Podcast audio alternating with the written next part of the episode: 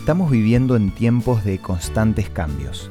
A partir de la pandemia el ser humano optó por costumbres tan diferentes que si se hubieran gestado de manera natural hubieran tardado décadas. Una de ellas ha generado una subcultura dentro de nuestra sociedad. Esto es Una luz en el camino. Cinco minutos de paz espiritual. Con el licenciado Santiago Paván.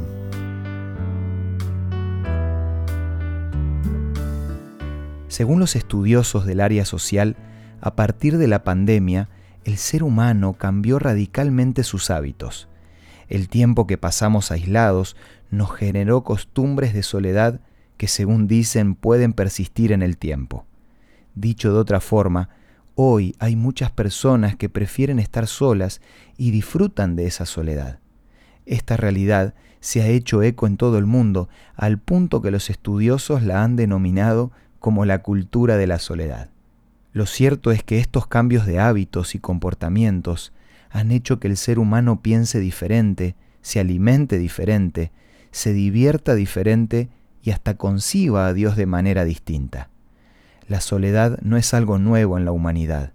Históricamente ha sido asociada a los desiertos, tal vez como un intento de describir lo que ocurre por la mente de quien padece una dolencia y no tiene con quién compartirla, o se siente incomprendido y como resultado no desea compartir su dolor con otras personas. La soledad no es mala. De hecho, grandes hombres de la historia necesitaron tiempo a solas para poder ordenar sus pensamientos y lograr un equilibrio. El mismo Jesús vivió momentos de soledad previo a dar sus enseñanzas a la humanidad.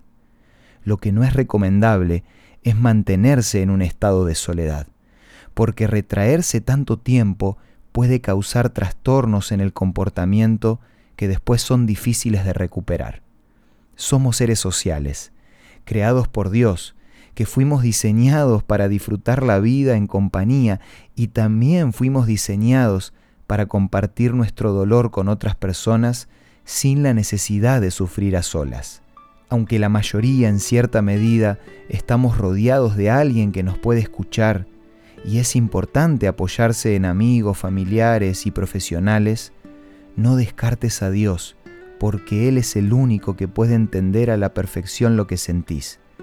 Como dice Primera de Juan 5:15, sabemos que Él nos oye cuando le hacemos nuestras peticiones y también sabemos que nos dará todo lo que le pedimos.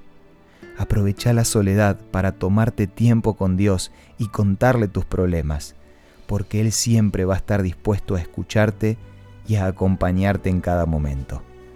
Si necesitas conocer un poco más sobre este tema, te recomiendo la revista Sentimientos, que nuestro programa te ofrece de regalo y podés solicitarla de la siguiente manera.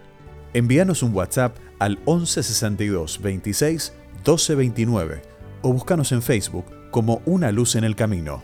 La revista Sentimientos te va a ayudar a ver las cosas desde otra perspectiva para que puedas vivir un día a la vez. Esto fue Una luz en el camino.